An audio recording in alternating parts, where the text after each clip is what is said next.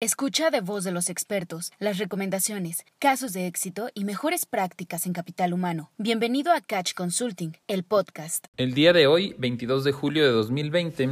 fue presentada en la conferencia de prensa una iniciativa de reforma al sistema de ahorro para el retiro, al SAR, en donde el presidente Andrés Manuel menciona algunas diferencias que pudieran llegar a implementarse si es que esta iniciativa de reforma llega a ser aprobada. A grandes rasgos, la pensión garantizada a este momento se otorga a partir de los 60 años, se requieren 1.250 semanas cotizadas y hay un monto para todas las personas de hasta 0.8 salarios mínimos como pensión garantizada. A partir de la reforma lo que se pretende es mantener la edad a los 60 años, pero reducir a 750 semanas de cotización los requisitos para poder acceder a ellas. Además, en función a la edad, el salario y las semanas de cotización, el valor de eh, la pensión o el monto mínimo pudiera llegar a oscilar entre 0.7 y 2.2 salarios mínimos, para dar un promedio actual a 4.345 pesos, lo cual beneficiaría a más población. Por el momento, esta es solo una iniciativa de reforma de ley, lo que significa